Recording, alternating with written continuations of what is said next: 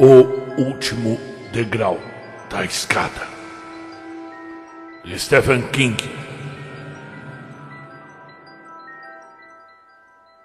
Recebi a carta de Katrina ontem. Menos de uma semana depois que meu pai e eu voltamos de Los Angeles. Estava endereçada a Wilmington, Delaware. E já me mudei duas vezes desde então. As pessoas se mudam tanto hoje em dia.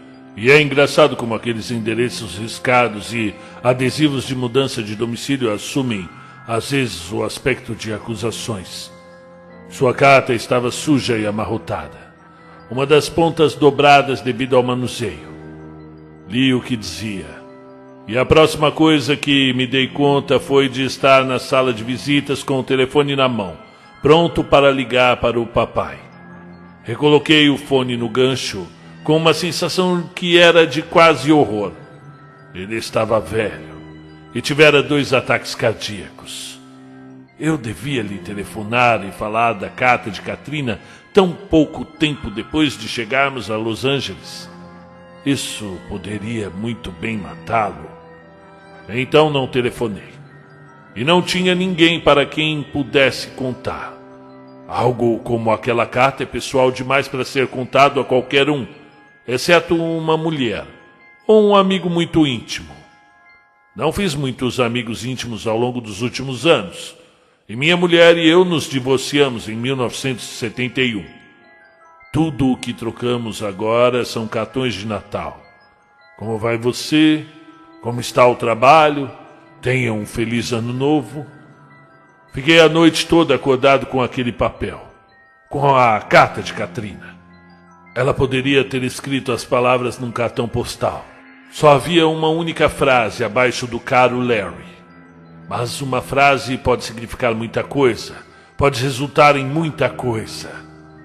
Lembrei-me do meu pai no avião. O rosto parecendo velho e abatido sob a luz forte do sol a 18 mil pés de altura enquanto voávamos de Nova York rumo ao oeste. Acabávamos de sobrevoar Omaha e, de acordo com o piloto, e papai disse: É um bocado mais longe do que parece, Larry. Havia uma tristeza pesada em sua voz, que fazia com que eu me sentisse desconfortável, porque não conseguia entendê-la. Entendi melhor depois que recebi a carta de Katrina. Crescemos a 130 quilômetros a oeste de Omaha, uma cidade chamada de Wynford Home. Meu pai, minha mãe, minha irmã Katrina e eu. Eu era dois anos mais velho do que Katrina, que todo mundo chamava de Kitty.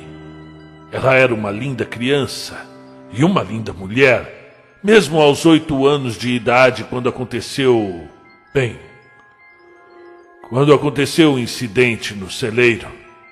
Você podia ver que o seu cabelo louro e sedoso jamais haveria de escurecer, e que aqueles olhos sempre teriam um tom escuro de azul da Escandinávia. Bastaria encarar por um segundo aqueles olhos e qualquer homem estaria perdido. Acho que você pode dizer que crescemos como caipiras. Meu pai era dono de 120 hectares de terra plana e fértil, onde plantava milho para ração e criava gado. Todo mundo chamava o lugar simplesmente de casa. Naqueles dias, todas as estradas eram de terra, exceto a Interestadual 80 e a Rota 96 de Nebraska. E uma viagem para a cidade era um acontecimento pelo qual esperávamos com ansiedade durante três dias. Hoje em dia, sou um dos melhores advogados corporativos autônomos da América. Pelo menos é o que dizem. E tenho que admitir, em nome da honestidade, que acho que tem razão. O presidente de uma grande empresa certa vez me apresentou aos membros da diretoria como seu pistoleiro de aluguel. Uso ternos caros e o couro dos meus sapatos é o melhor. Tenho três assistentes trabalhando em tempo integral e posso dispor de mais de uma dúzia se precisar. Mas naqueles dias, bem, naqueles dias caminhava pela estrada de terra até uma escola que só tinha uma sala, com os livros amarrados num cinto sobre o ombro, e Katrina ia comigo. Às vezes, na primavera, íamos até descalços. Isso em dias anteriores à época em que você só conseguiria ser servido numa lanchonete ou comprar numa loja se estivesse calçado. Mais tarde, a minha mãe morreu. Katrina e eu estávamos no ginásio em Columbia City. Nessa época, e dois anos depois, meu pai perdeu as terras e foi trabalhar com vendas de tratores. Foi o fim da família. Embora na época não parecesse tão ruim assim, papai saiu bem com seu trabalho. Comprou uma concessionária e foi sondado para ocupar um cargo de gerência há mais ou menos nove anos. Ganhei uma bolsa de estudos como jogador de futebol americano na Universidade de Nebraska e consegui aprender alguma coisa além de como passar a bola dentro do campo. E Katrina, mas é sobre ela que eu quero falar. O tal incidente no celeiro aconteceu num sábado, no começo de novembro. Para dizer a verdade, eu não sei dizer ao certo qual foi o ano, mas Ike ainda era presidente. Mamãe estava num concurso de bolos em Columbia City e papai tinha ido até a casa de nosso vizinho mais próximo que ficava a 11 quilômetros de distância, para ajudá-lo a consertar um carro de juntar feno. Devia haver um empregado em casa, mas aquele dia ele não apareceu. E o meu pai o despediu menos de um mês depois.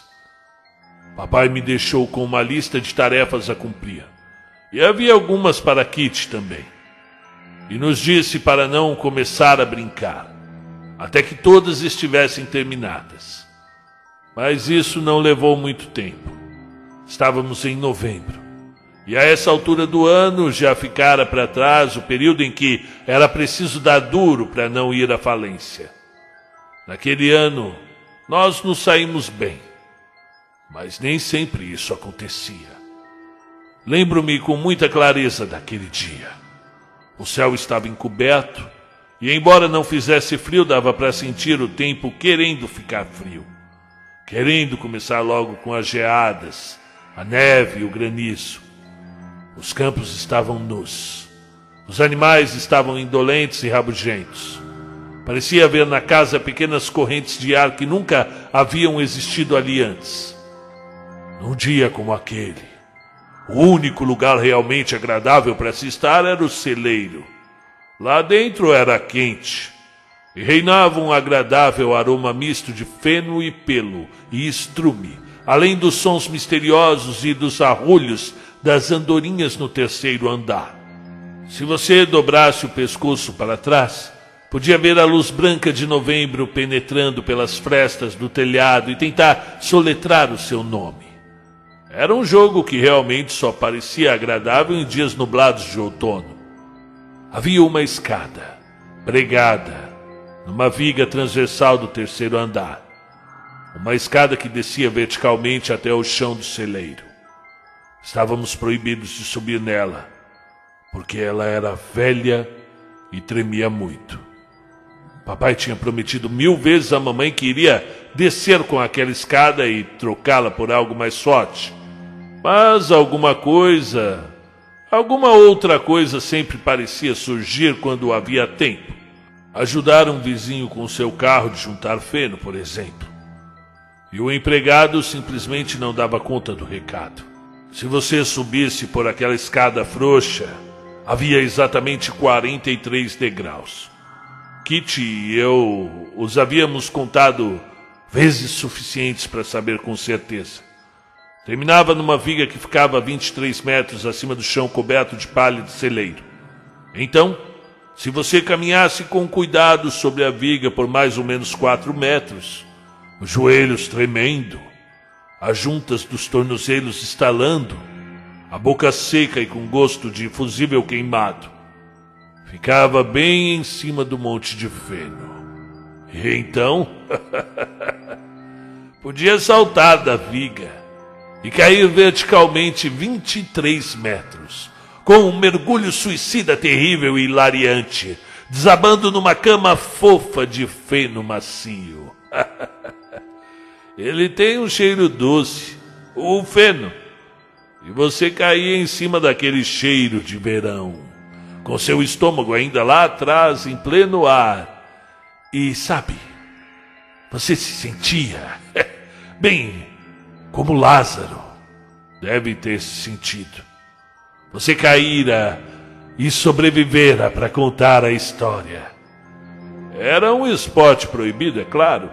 Se fôssemos pegos, minha mãe gritaria como louca e o meu pai nos daria uma surra de cinto, mesmo já estando crescidos como estávamos. Por causa da escada e porque, se por acaso você perdesse o equilíbrio e despencasse da viga antes de chegar sobre a pilha de feno, seria o seu fim, sobre o piso duro de tábuas de celeiro. Mas a tentação era simplesmente grande demais. Quando o gato sai. Ei, vocês conhecem o ditado. Aquele dia começou como todos os outros. Uma deliciosa sensação de medo misturado com expectativa. Estávamos junto à escada e nos entreolhávamos. Kitty estava bastante corada e os seus olhos mais escuros e faiscantes do que nunca. Duvido, eu disse. Kitty de pronto respondeu: Quem duvida vai na frente. Eu de pronto respondi: Meninas primeiro. Não se for perigoso, ela disse, baixando recatadamente os olhos, como se todo mundo não soubesse que ela era o segundo maior moleque em Hemmingford. Mas ela era assim mesmo. Iria, mas não iria primeiro. Tudo bem, eu disse. Lá vou eu. Eu tinha 10 anos naquela época e era magro como o capeta, com mais ou menos 45 quilos. Kitty estava com 8 anos e pesava 10 quilos a menos do que eu. A escada sempre aguentara nosso peso. E pensávamos que sempre aguentaria mais uma vez e mais uma vez. Filosofia que mete homens e nações em encrenca repetidamente. Eu podia senti-la naquele dia começando a vibrar um pouquinho no celeiro empoeirado, à medida em que eu subia cada vez mais alto. Como sempre, mais ou menos na metade do caminho, imaginei o que me aconteceria se eu subitamente me largasse e entregasse a alma a Deus. Mas continuei subindo, até conseguir agarrar a viga, içar-me para o alto e olhar lá para baixo. O rosto de Kit voltado para cima para me observar, era um pequeno oval branco, com sua camisa quadriculada e desbotada e seus jeans azul. Ela parecia uma boneca. Ainda mais no alto, acima de mim, nos recantos empoeirados das calhas, as andorinhas arrulhavam suavemente. Mais uma vez, de acordo com o roteiro. Oh, você aí embaixo! Gritei, minha voz flutuando até ela em grãos de farelo. Oi, você é em cima! Fiquei de pé. Vacilei para trás e para frente um pouco, como sempre parecia subitamente haver estranhas correntes de ar que não existiam lá embaixo.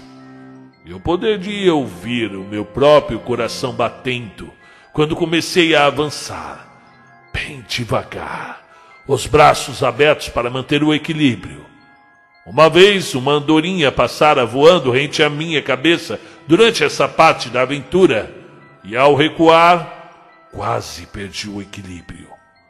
Tinha muito medo de que a mesma coisa voltasse a acontecer, mas não dessa vez. Por fim, estava de pé sobre a segurança do feno. Agora, olhar para baixo não era tão assustador, mas sensual. Houve um momento de expectativa, então Avancei para o espaço vazio, apertando o nariz para dar mais efeito, e como sempre acontecia, a repentina ação da gravidade me puxando brutalmente para baixo, me fazendo mergulhar. Me deu vontade de gritar: Ah, me desculpe, cometi um erro, deixa eu voltar lá para cima. E então caí sobre o feno. Fui atirado sobre ele como um projétil cheiro doce e empoeirado num turbilhão ao meu redor.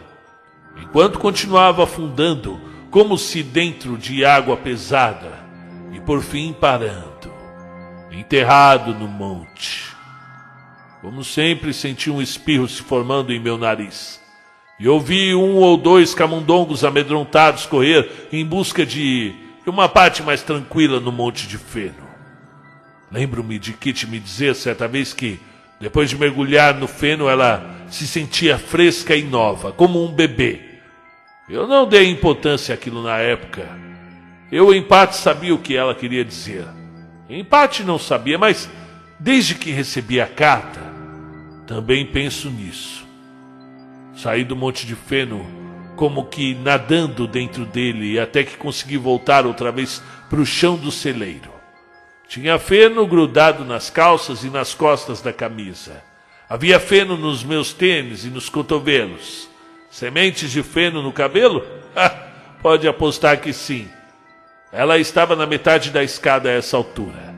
As Marias Chiquinhas douradas batendo em seus ombros, enquanto ela subia através de um empoeirado facho de luz.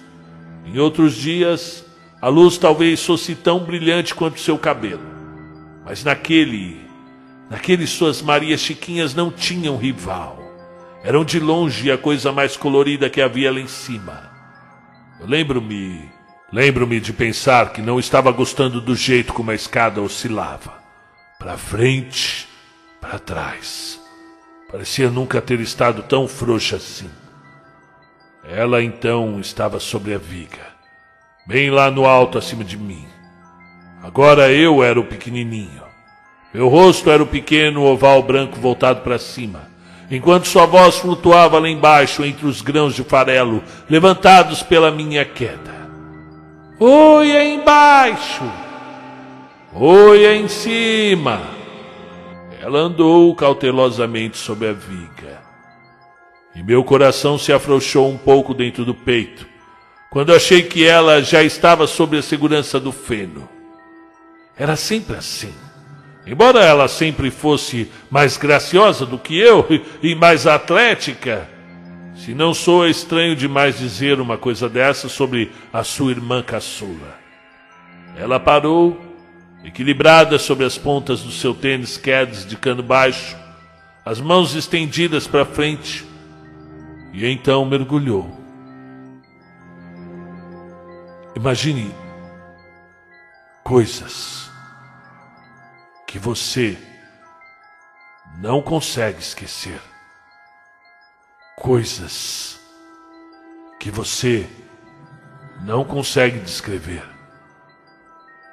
Eu, bem, consigo descrever aquele mergulho de certo modo, mas não de modo a fazer com que compreendam como era belo como era perfeito. Uma das poucas coisas na minha vida que pareciam completamente real, completamente verdadeira. Não, não. Eu não sou capaz de descrevê-lo desse modo. Eu não tenho a habilidade, nem com a minha pena, nem com a minha língua. E por um momento, ela pareceu suspensa no ar, como se sustentada por aquelas uma daquelas misteriosas correntes que só existiam no terceiro andar. Uma andorinha brilhante de plumagem dourada, como Nebraska jamais vira.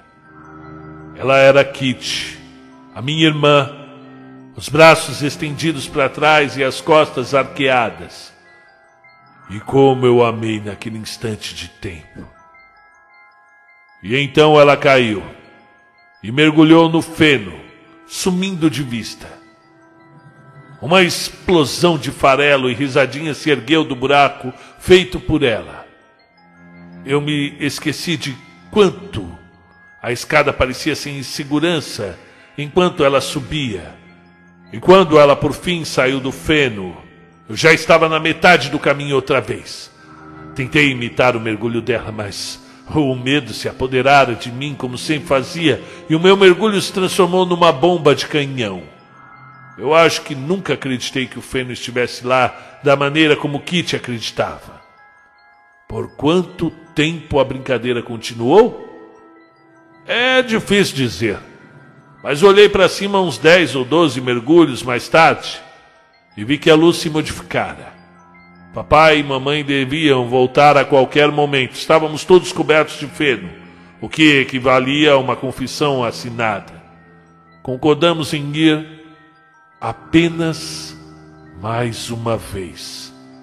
Cada um. Subindo primeiro, senti a escada se movendo sobre o meu corpo e pude ouvir, muito de leve, o rangido de pregos velhos soltando-se da madeira. E pela primeira vez fiquei real e intensamente amedrontado. Eu acho que se estivesse perto do chão teria descido e aquilo teria sido o fim da brincadeira, mas a viga estava mais perto e parecia mais segura. A três degraus do alto, o rangido de pregos soltando ficou mais alto. E eu subitamente fiquei gelado de terror, com a certeza de que brincara demais com a sorte e então a viga, a viga cheia de farpas estava em minhas mãos, retirando o meu peso da escada. E havia um suor frio e desagradável colando em minha testa os pedaços de feno. A graça daquela brincadeira se acabara. Avancei depressa até o ponto que ficava entre o feno, e de lá pulei. Até mesmo a parte prazerosa da queda se acabara. E ao descer e ao descer eu imaginei qual seria a sensação se fosse o piso duro da madeira vindo ao meu encontro ao invés do feno macio. Desci do monte até o meio do celeiro e vi Kitty subindo rapidamente a escada. E eu gritei: Ei, desça, desce daí, Kitty, não é seguro.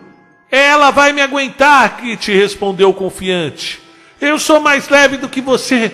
Kitty, Kitty, mas não cheguei a terminar, porque foi nesse instante que a escada cedeu.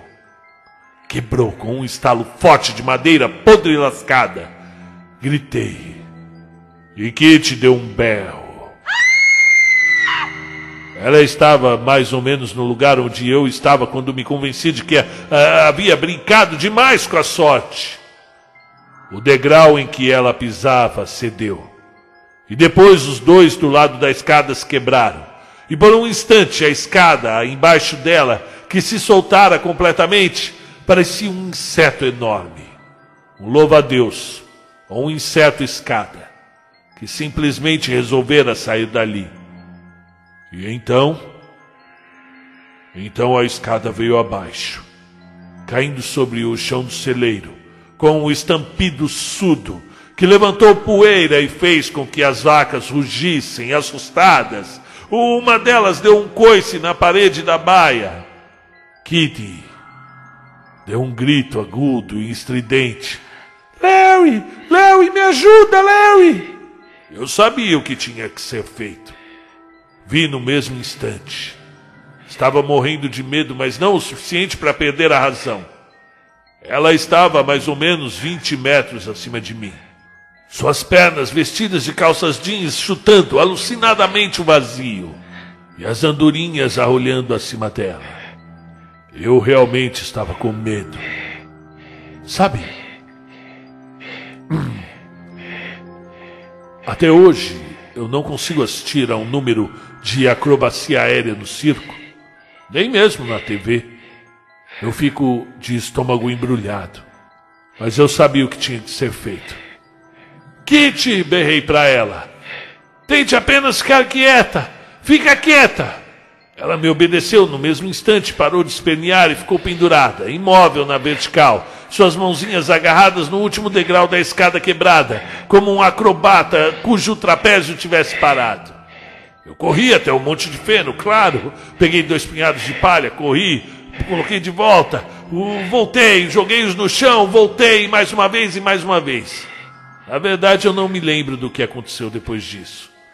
Exceto que o feno entrou no meu nariz e eu comecei a espirrar sem conseguir parar.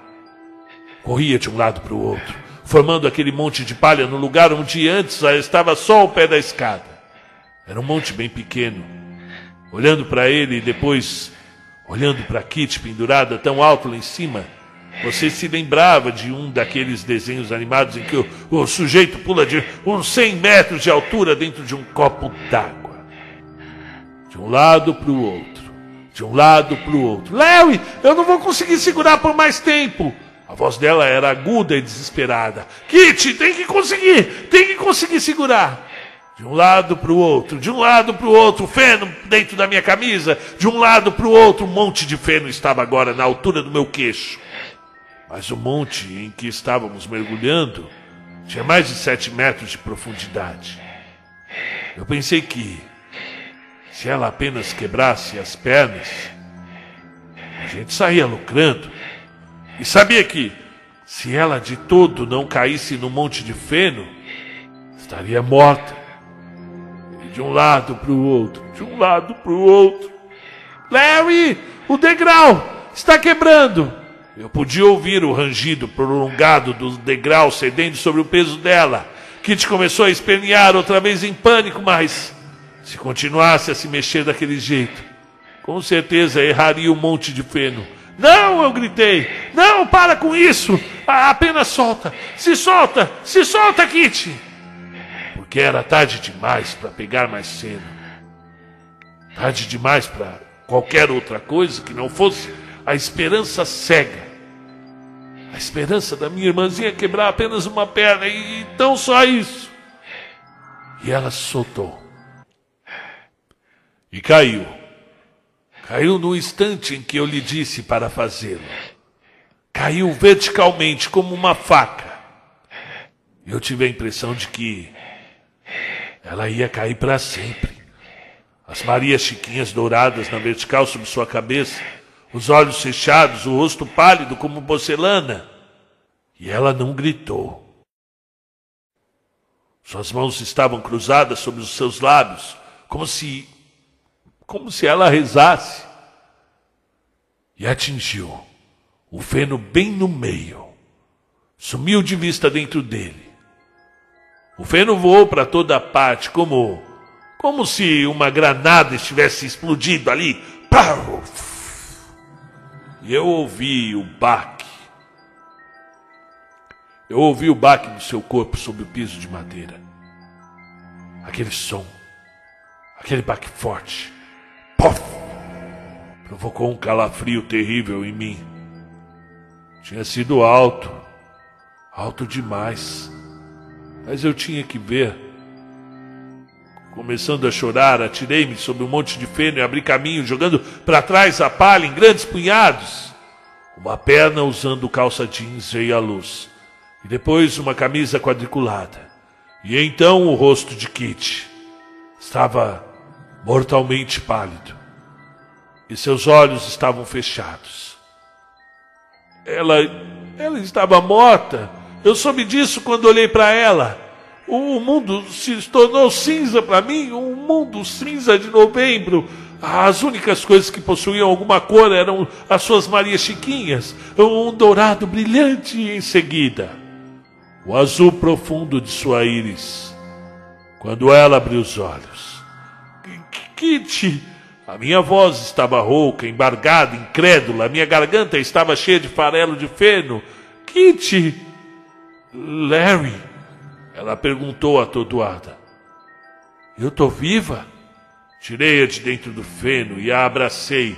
E ela envolveu meu pescoço e também me abraçou. É claro, você está viva, eu disse. Você está viva, você está viva. Ela quebrara o tornozelo direito. Isso havia sido tudo. E quando o Dr. Pedersen, o clínico geral de Columbia City, foi até o celeiro com meu pai e eu, ficou olhando para a escuridão lá em cima durante um bom tempo. O último degrau da escada ainda estava pendurado no de viés, preso por um único prego. Ficou olhando, como eu disse, durante um bom tempo. Um milagre, ele disse para o meu pai. E deu um chute desdenhoso no feno que eu colocara ali. Saiu do celeiro em direção ao empoeirado de Soto e partiu. Eu senti a mão do meu pai sobre o ombro. Vamos para o depósito de lenha, Larry. disse ele com uma voz muito calma. Acredito que você saiba o que vai acontecer por lá. Sim. Sim, senhor. Eu sussurrei. Cada vez que eu te bater, Larry, eu quero que agradeça a Deus, por sua irmã ainda estar viva. Sim, sim, senhor. E fomos. Ele me bateu várias vezes. E bateu tantas vezes que eu tive que comer de pé durante uma semana com uma almofada na cadeira por duas semanas depois disso. E a cada vez que ele me batia com a sua mão grande, vermelha e calejada, eu agradecia a Deus. Em voz alta, muito alta, nas duas ou três últimas palmadas, eu tinha certeza de que ele me ouvia. Deixaram que eu fosse vê-la logo antes da hora de dormir. Havia um todo de lado, de fora da sua janela. Lembro-me bem disso. Seu pé todo enfaixado estava apoiado numa tábua. Ela olhou para mim durante tanto tempo e com tanta ternura que eu me senti desconfortável, e foi então que ela disse: Feno, você colocou feno. É claro que eu coloquei, eu disse abruptamente. O que mais eu poderia fazer? Como a escada estava quebrada, não havia outro jeito de chegar até lá em cima. Eu não sabia o que você estava fazendo, ela disse. Devia saber. Eu estava bem debaixo de você, caramba. Eu não tive coragem de olhar para baixo, ela disse. Eu estava sentindo medo demais. Eu fiquei com os olhos fechados o tempo todo. E aí eu olhei para ela atônito. Você não sabia? Não sabia o que eu estava fazendo? Ela balançou a cabeça. E quando eu disse, quando eu disse para se soltar, você simplesmente obedeceu? Ela fez que sim. Kit, como você pôde fazer uma coisa dessas? Ela olhou para mim com aqueles olhos profundos azuis. Eu sabia. Eu sabia que você devia estar fazendo alguma coisa para dar um jeito, ela disse. Você é meu irmão mais velho. Eu sabia que você ia tomar conta de mim. Oh, oh Kit. Você escapou por muito pouco, sabia? Eu colocara as mãos sobre o meu rosto. Ela se sentou e as afastou. Beijou minha face. Não, ela disse. Mas sabia que você estava ali embaixo. Puxa, é, eu, eu, eu tô com sono. Eu vejo você amanhã, Larry. Eu vou ter que engessar o pé. O Dr. Pedersen disse. Ela ficou com o gesso por pouco menos de um mês. E todos os seus colegas de turma assinaram. Ela fez com que eu próprio assinasse. E quando tirou o gesso, foi o fim do incidente no celeiro. Meu pai substituiu a escada que levara ao terceiro andar por outra, nova e forte. Mas eu nunca mais subi até a viga transversal e saltei sobre um monte de feno. E até onde eu sei, Kit também não. E esse foi o fim. Mas por um lado não foi.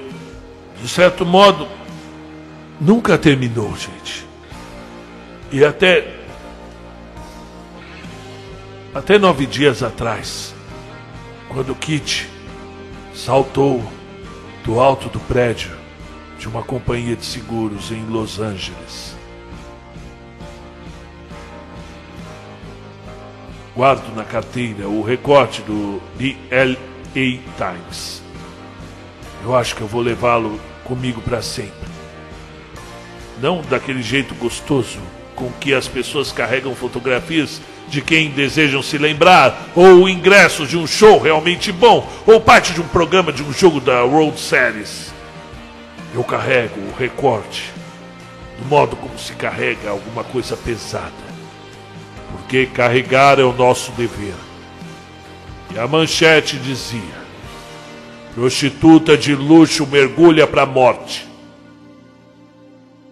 Nós crescemos. É tudo que eu sei além de fatos que não significam nada. Ela ia estudar administração em Omaha, mas no verão seguinte, ao se formar no ginásio, ganhou um concurso de beleza e se casou com um dos jurados. Parece uma piada suja, não parece? A minha Kitty. E enquanto eu estava na faculdade de Direito, ela, ela se divorciou e me escreveu uma carta comprida, dez páginas ou mais, me contando como havia sido, como fora complicado e como teria sido melhor se ela pudesse ter tido um filho. Perguntou-me se eu podia vê-la, mas perder uma semana na faculdade de Direito seria como perder um, um semestre no curso de Ciências Humanas. Aqueles caras são como galgos. Se você perde de vista o coelhinho mecânico, ele some para todo sempre. E aí eu não fui. Ela se mudou para Los Angeles, se casou outra vez. Quando esse casamento não deu certo, eu já tinha terminado a faculdade de Direito. Recebi outra carta mais curta, mais amargurada, sabe? Ela nunca ia ficar presa naquele carrossel. Ela me disse. Era uma armadilha. A única maneira de conseguir apanhar o anel de metal era cair do cavalo e quebrar a cabeça. Se esse era o preço de uma volta grátis, quem iria querer?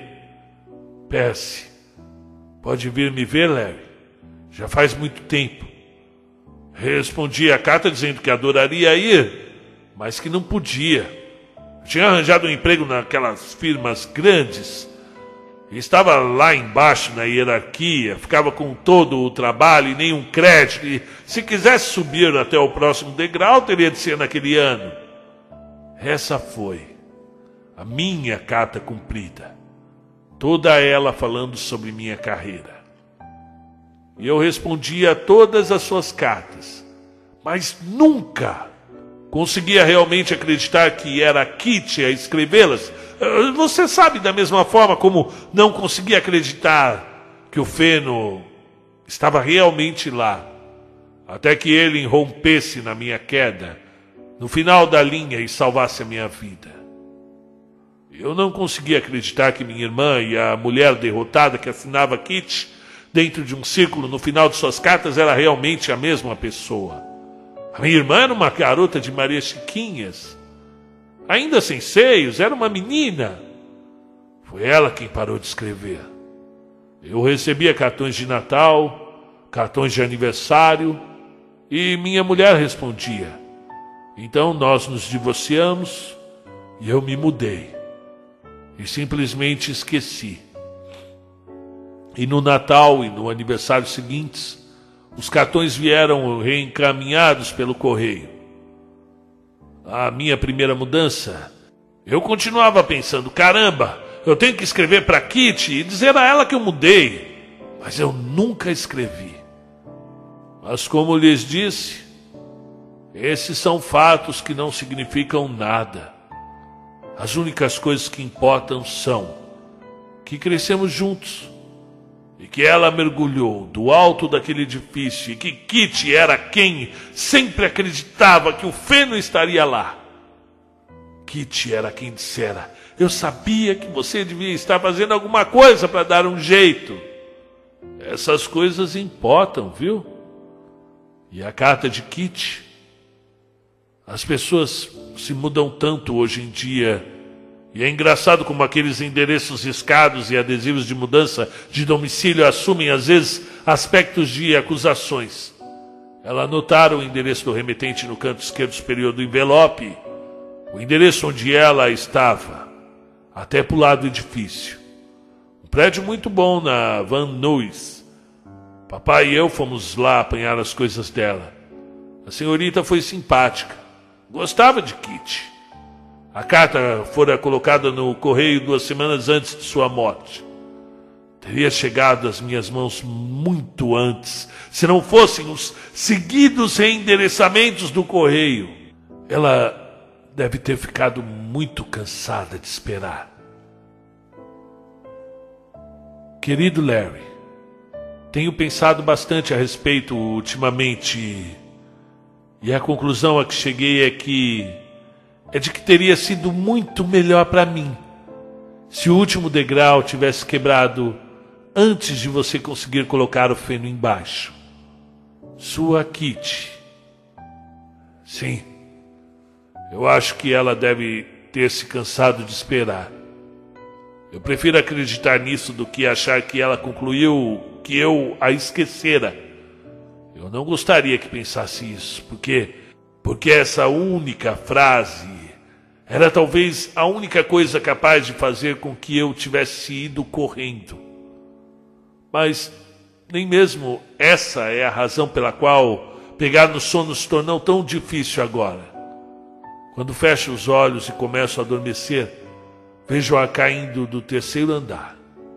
Os olhos grandes e profundamente azuis, o corpo arqueado, os braços jogados para trás. Ela era quem sempre soube que o feno estaria lá.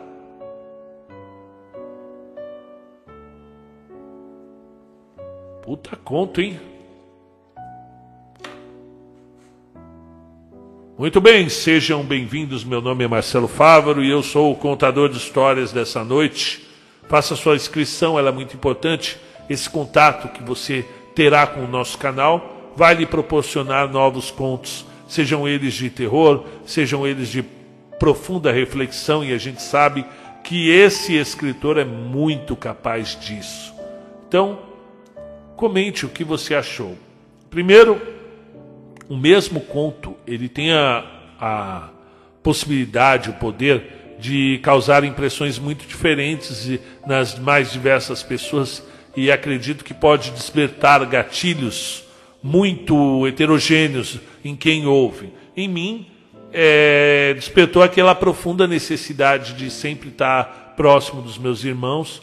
Eu também sou um desses de família numerosa, eu tenho dois irmãos é, da minha idade quase, e uma irmã mais nova, nossa caçula, né, tem 24 anos. Minha irmã tem um irmão de 36 e um irmão de 26, 27 anos, né, todos eles adultos. E a gente se reúne todas as semanas, estão os quatro irmãos juntos, e a gente, claro, brigava quando era mais jovem, de sair na porrada e tudo, mas depois de adulto, apesar de sermos muito diferentes, ah, nós temos um ciclo de, de de, de visitas muito próximo, né? E foi isso que meu pai ensinou para gente, que no final quem vai cuidar de você lá é, são os seus irmãos. Você tem que manter essa amizade, essa união, né? E é uma reflexão muito forte que ele propôs aqui. E puxa vida, quando ele dá o plot twist do, do, do, do, do salto do, do prédio é, eu tive que parar de narrar aqui, fiquei por alguns minutos aqui, alguns segundos, abandonei um pouco a leitura para ah, encarar aí, né? Porque em nenhum momento eu imaginei que ela poderia ter se matado. E foi bem angustiante mesmo. É um conto muito, uh, apesar de causar diversas sensações entre o terror, o medo, a tristeza, a angústia, né? Mas, além disso, um conto muito bonito de ler. E eu, eu trouxe hoje esse conto do Stephen King, por quê?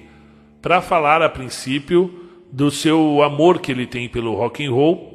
E ele, vocês sabem que hoje, dia 13 de julho, é o dia do rock and roll. E ele é, é um apaixonado pelo rock. O Stephen King, ele já disse em algumas entrevistas que ele adora escrever com hardcore tocando ao fundo. Então ele se tranca lá no escritório dele, mete um hardcore no último volume e escreve. Isso é muito louco, isso é uma coisa muito interessante. Não só ele é apaixonado pelo rock, mas o universo do rock também é apaixonado por ele. Então você tem aí o, o, o Christine, né, que é aquele livro dele que tem a trilha toda do rock, as bandas de rock é, fazem músicas é, é, influenciados pelos livros do King.